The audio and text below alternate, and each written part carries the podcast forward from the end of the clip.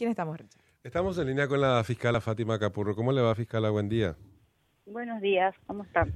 Bueno, eh, ayer finalmente se logró despejar la avenida Eusebio Ayala, un lugar que fue durante dos semanas sitio de eh, protestas, algunas incluso eh, en algún momento bastante fuertes, con algunos leves disturbios, pero finalmente ayer se pudo lograr esta, esta, este despeje y en el proceso también hubo eh, personas demoradas, pero también hubo personas imputadas. ¿De cuántas personas estamos hablando, fiscal?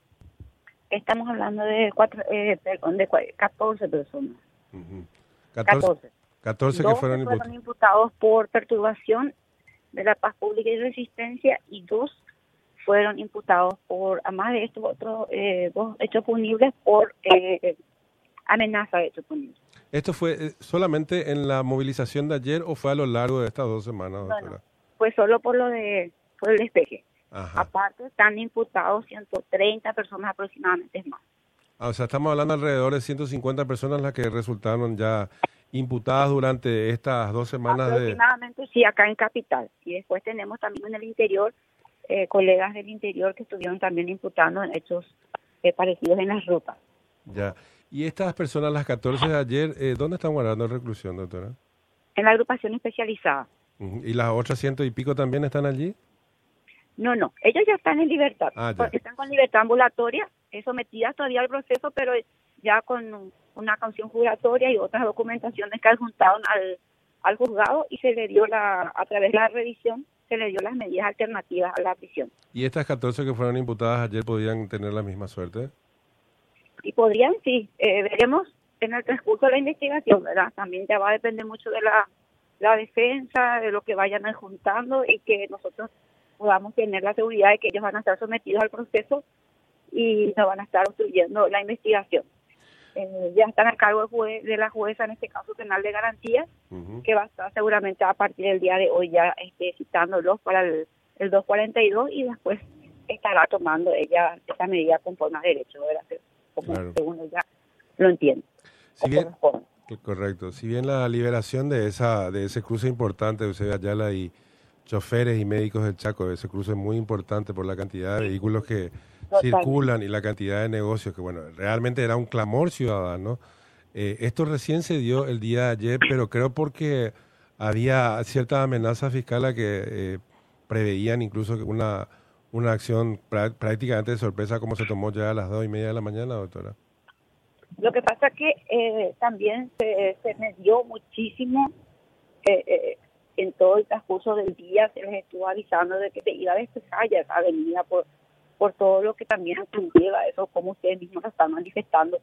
El derecho de terceros también ya estaba siendo eh, avasallado, digamos, por ellos. Pues ya eran demasiados días si bien es cierto, una manifestación pacífica está consagrada en la Constitución Nacional, pero eso ya pasó de, ser una manifestación pacífica y también ya estaba, eh, como le digo, avasallando otros derechos ¿verdad? De, personas que tienen que el tránsito libre, también está consagrado en la Constitución Nacional.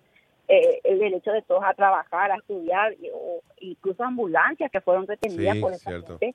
Entonces, eh, todas esas situaciones iban agravándose y, y se tuvo que también seguramente ya tomar una postura desde el, desde la policía, desde el ejecutivo, ¿verdad? De, de, de, liderar, porque es el trabajo de la policía, el trabajo de prevención. Y aparte, lo que al punto que quería llegar, eso que señalaba usted, al principio era una movilización pacífica, pero ayer, por ejemplo, en el despeje se pudieron encontrar elementos que eran...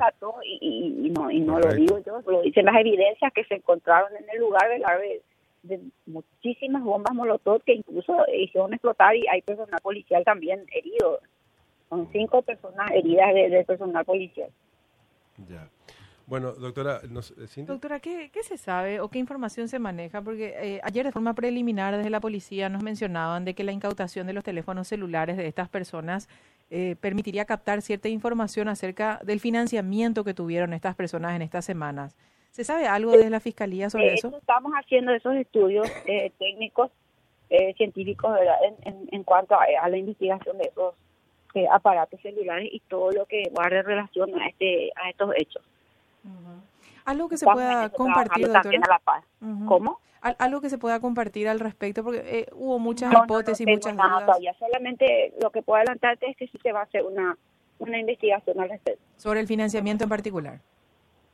No te diría solo el financiamiento, sino quiénes son los instigadores. eh, Investigadores. Mm. y todas esas cuestiones que, que también eh, tiene una causa abierta ya otra colega en, en CD1 Ujú. eh, y también nosotros estamos eh, eh, viendo eso con los, así mismo como está diciendo, con los celulares y, y todo lo que igual relaciona a ese hecho con- que se esté eh, investigando. La, la situación procesal del señor paraguayo Cubas no está a cargo de ustedes, doctora, a, a cargo de tu unidad, No, ¿verdad? no, él está a cargo de la de los colegas de, de delitos económicos y un colega de narcotráfico.